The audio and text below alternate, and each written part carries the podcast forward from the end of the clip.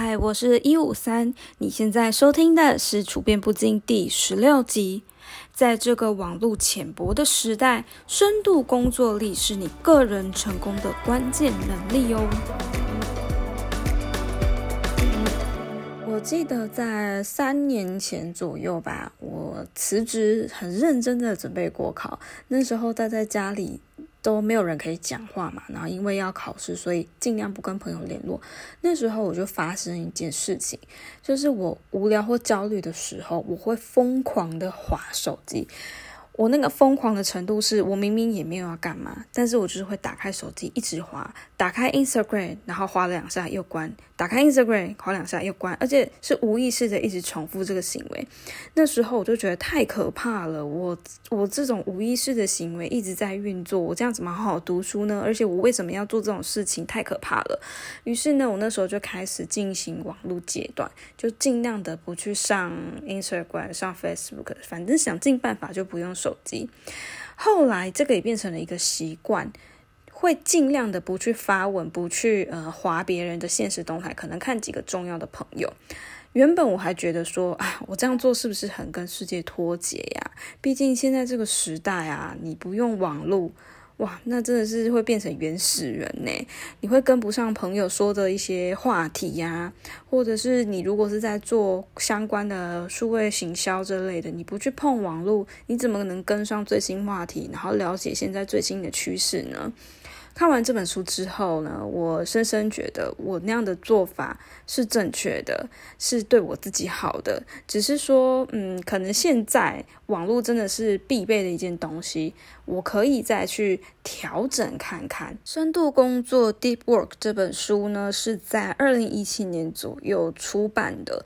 呃，它里面的内容其实是蛮反对社群网络、社交媒体的。它不会到说你不能使用，你绝对要停止用。但是它在里面很多的论述是鼓励大家尽量不要去用，甚至真的就是不要用也 OK 这样子。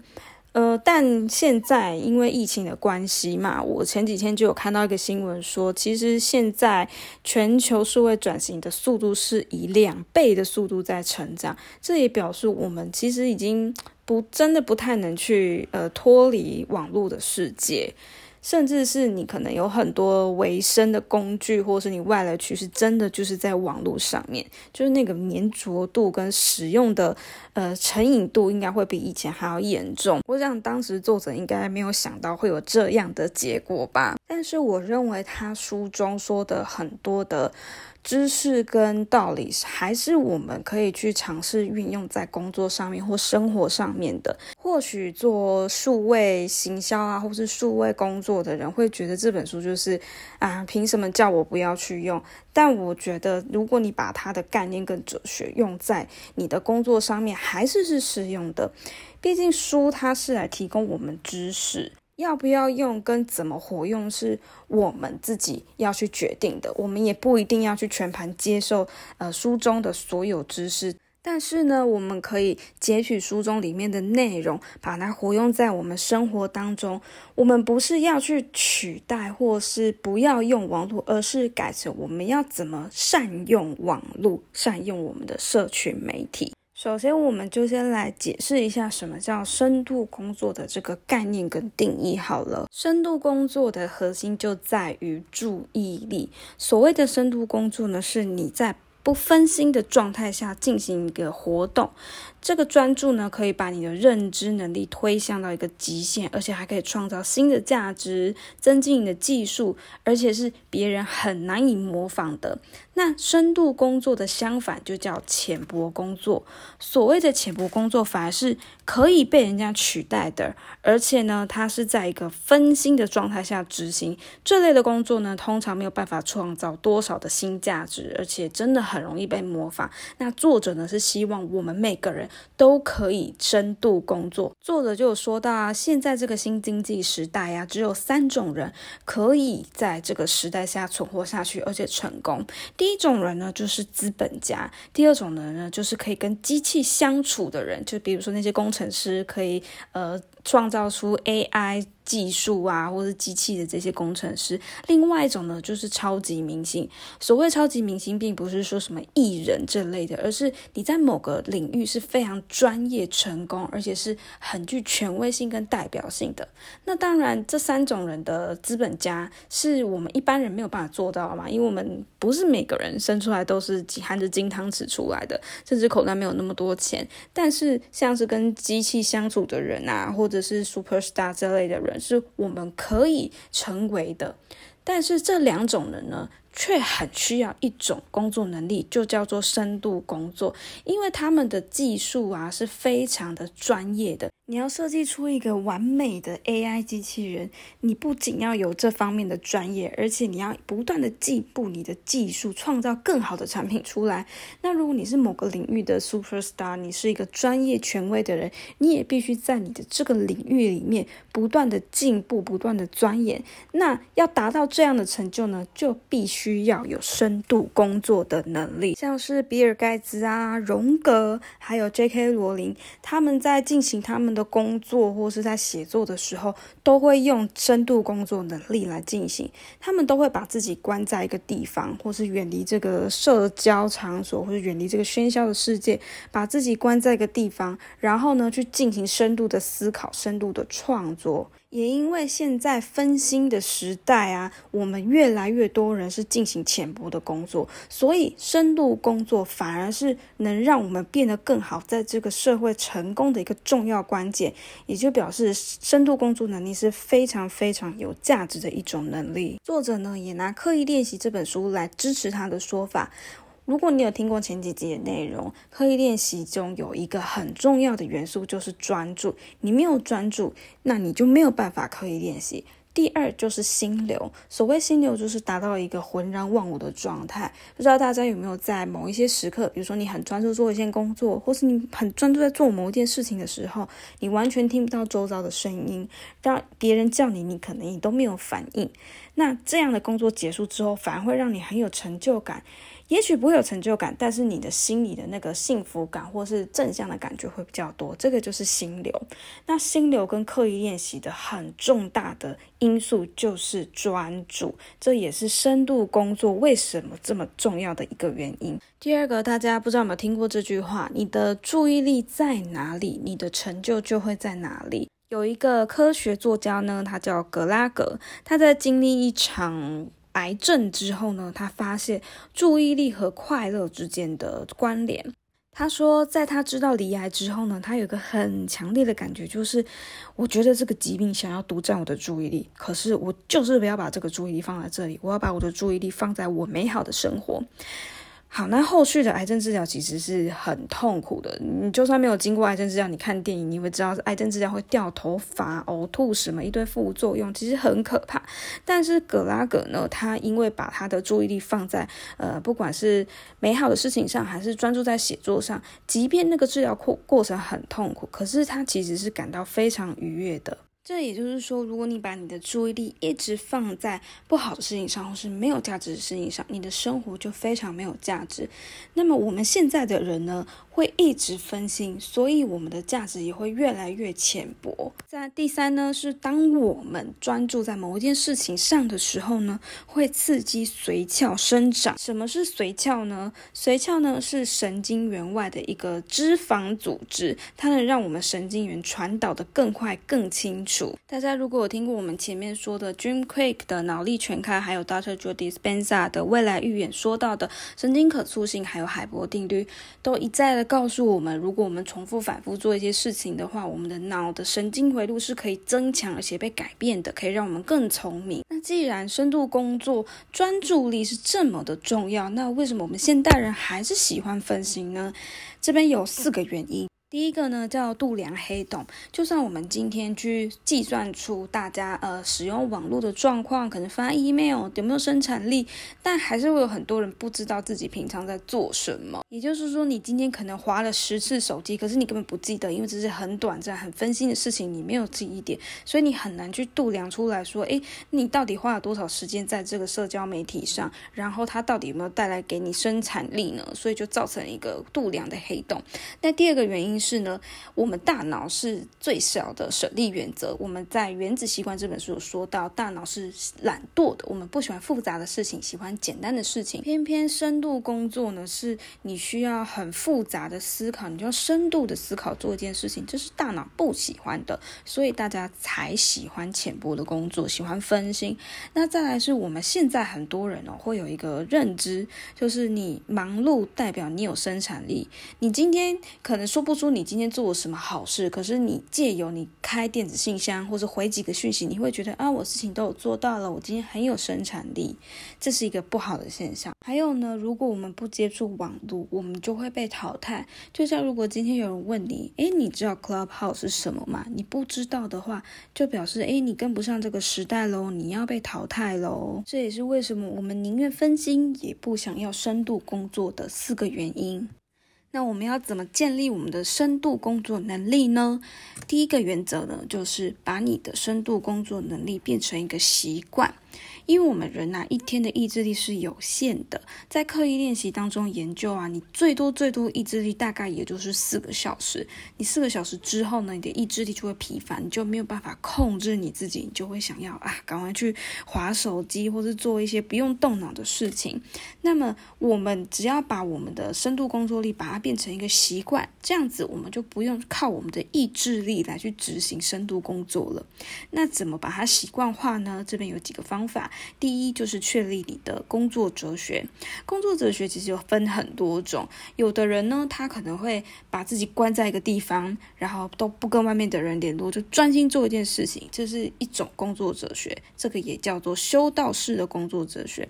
那可能对一般人来说，这种方式真的太极端了，因为我们不可能跟外面的人隔绝，因为我们不是作家，我们也不是什么学术研究者，我们不可能自己一个人独自做一件事情。所以呢，你也可以用另外。一个方式呢，叫做双峰或是节奏的工作哲学。双峰的工作哲学呢，是你大概在一段时间做一件事情，另外一段时间做深度的工作。比如说呢，有一个叫做，他就是在秋季的时候会专注在论文上面，他不进行任何教学，但其他时间呢，他还是会进行他的工作啊，去开课，去跟学生互动。像荣格，他也是。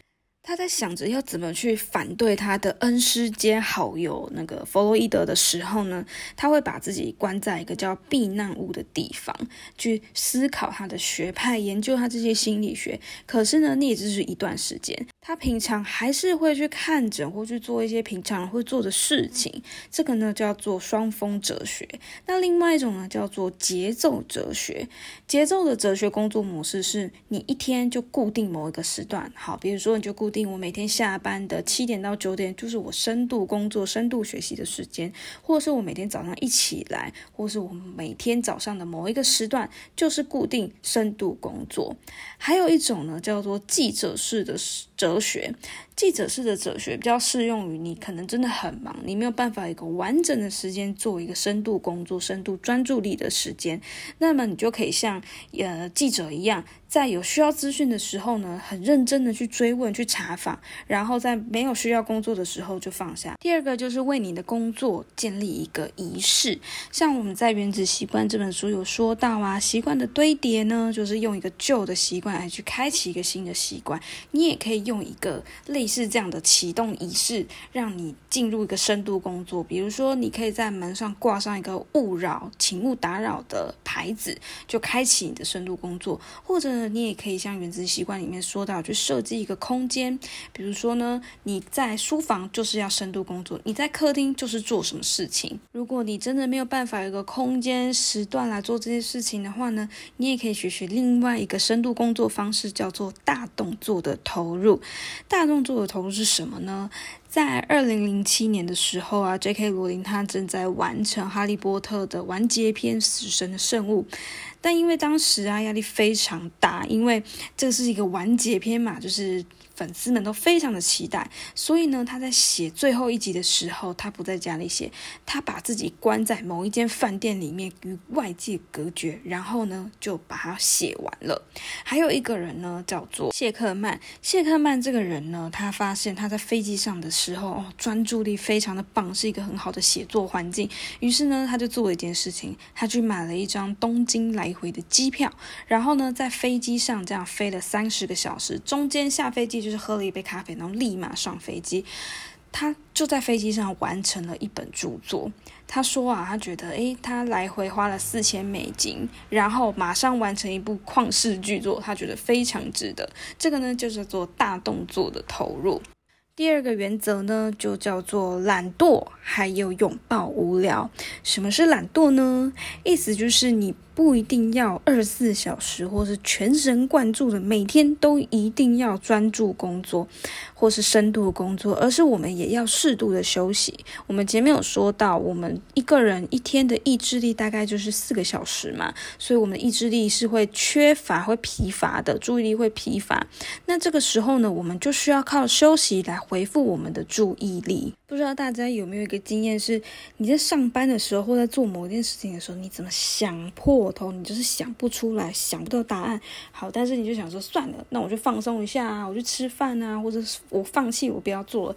结果就在你休息这个时候，哎，突然灵光一现，你突然想到答案了，你突然知道怎么做了。这边要讲到一个无意识思考理论，我们在休息的时候，大脑其实是不会休息的，我们大脑会有有意识和无意识这两个部分。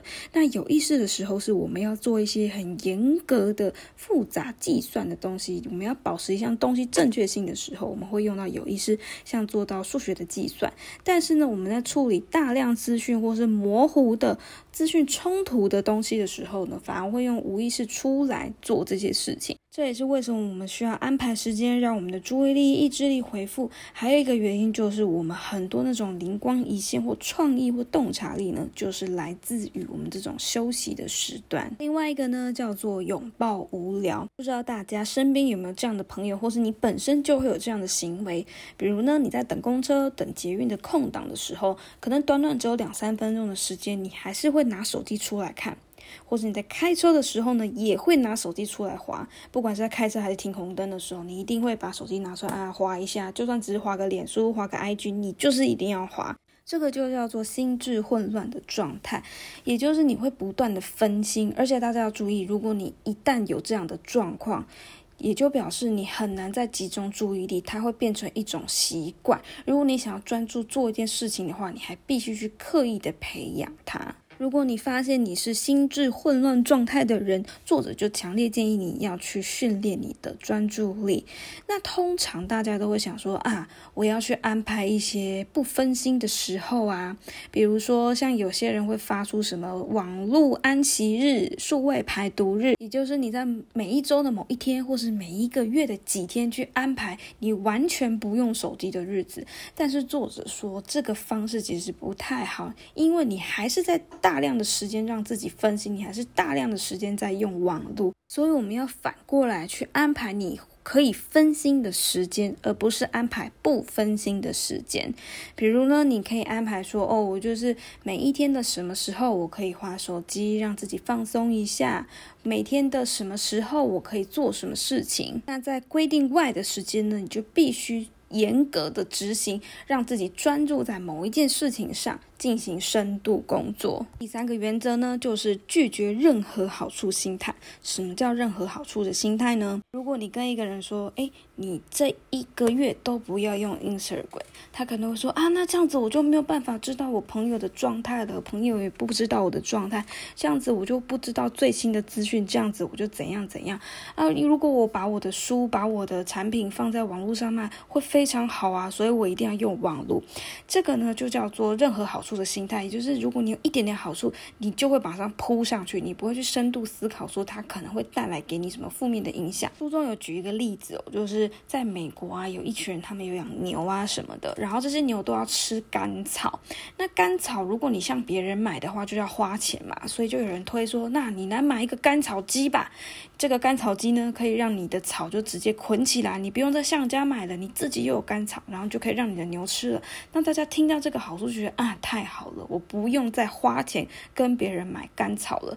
可是有一个人就跳出来说，不对呀，如果我们去买甘草机的话，这样子反而是不划算的。第一呢，你买甘草机你要缴税；第二，你还要花时间跟人力成本。其实细算下来的话，你跟别人买甘草。还比较划算哦，这个呢就叫做任何好处的心态。作者呢是希望我们去思考说，我们为什么一定要用社交媒体呢？我们用社交媒体的目的是什么呢？然后也提供了一个法则，叫做少数重要原则，就是我们大家知道的二十八十法则。百分之八十的创造了价值呢，其实是来自于百分之二十的突破跟努力。那不管你把你的注意力放在哪一边，你放在二十趴的。有价值的事情上，还是八十趴没有价值的事情上，其实都会消耗你的注意力。那我们也说了嘛，注意是有有限的。第二是你专注什么就会得到什么。那我们不如就把我们的注意力放在这个百分之二十最有效、最有创造力的地方。作者也不是要我们完全的不要去使用网络，而是去思考说这个东西到底能不能带给你价值，或是能不能去达到你的目标。我记得有一天我在 Clubhouse 上面就乱滑，然后就滑到 Jim Quick 他们开的一个房间，就是在谈论大家如何高效工作啊的方式。最后呢，在尾声的时候，大家就可以举手去来讲讲自己高效的方式。我就听到一位网友的一句话，我觉得还蛮有道理的。他就说他用社群网站是为了要价值，就是他为了某一些特定的，比如说他是要得到某个特定的资讯。他想要看有价值的东西，他才会打开这个社群网络。不然呢，他平常是不会打开社群网络，把时间花在有意义的事情上面。我觉得他这句话就很可以套用在作者的这本书的这个部分核心，就是我们要去思考说，我们为什么要用这个社群网络，还有它能不能为我们带来效益呢？如果它对我们来说是不能带来效益，让我们会更焦虑啊，或者让我们注意力分散，不能专心的话，那其实我们就要开始去减少使用社群网络。但如果社群网络是可以帮助你事业更成长，比如像你是 KOL，或者是你是一些呃网络创业家，或者在经营社群行销的话，你还是要使用网络。那么你就要想想你要怎么去使用网络，让它变得更有效率。最后一个原则呢，叫做排除浅薄的事物，也就是少做会让你分心或是没有创造价值、容易被取代的事情。其实这四个原则，我觉得核心概念其实都差不多啦，就是你要深度工作啊，去排除呃网络媒体会让你分心的事情。但在第四个原则里面，作者他就提了一个还蛮极端的做法。我觉得如果你真的想要试试看，呃，断绝网络会带来给你什么好处的话，你。可以尝试这种很激烈的做法，也就是尝试大概好一周或三十天，就完全不要用网络，然后去体验看看，说，哎，没有网络的话，你生活会不会有什么改变？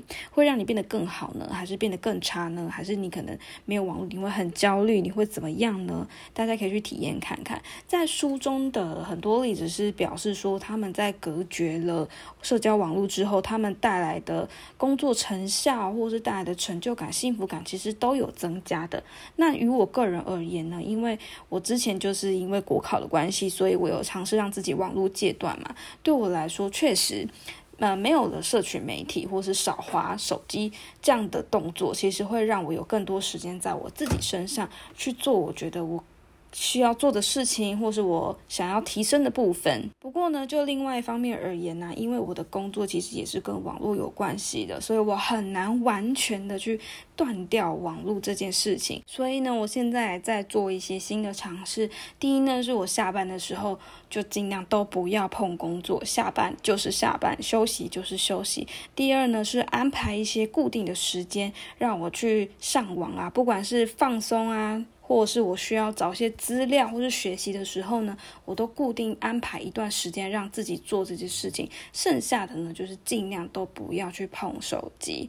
好，最后呢，想再说一下为什么深度工作这么的难呢？稍微总结一下，第一就是我们都不喜欢做困难的事情，我们喜欢轻松简单，大脑是最省力原则。第二个原因呢，是我们需要获得立即的满足感，因为深度工作没有办法在你完成事情之后可以马上有个成果，或是你可以获得什么立即的反馈。但是呢，像是网络社交媒体，你可以。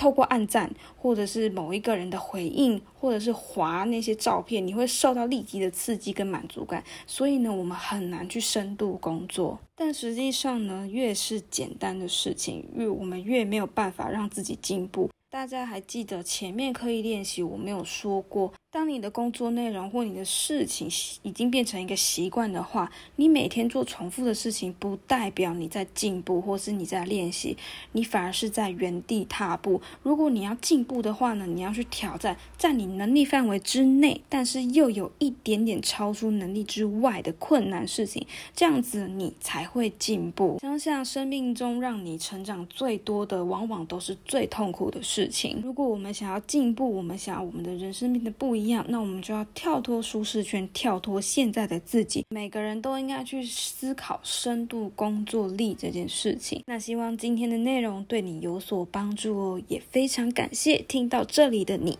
那我们下集再见喽，拜拜。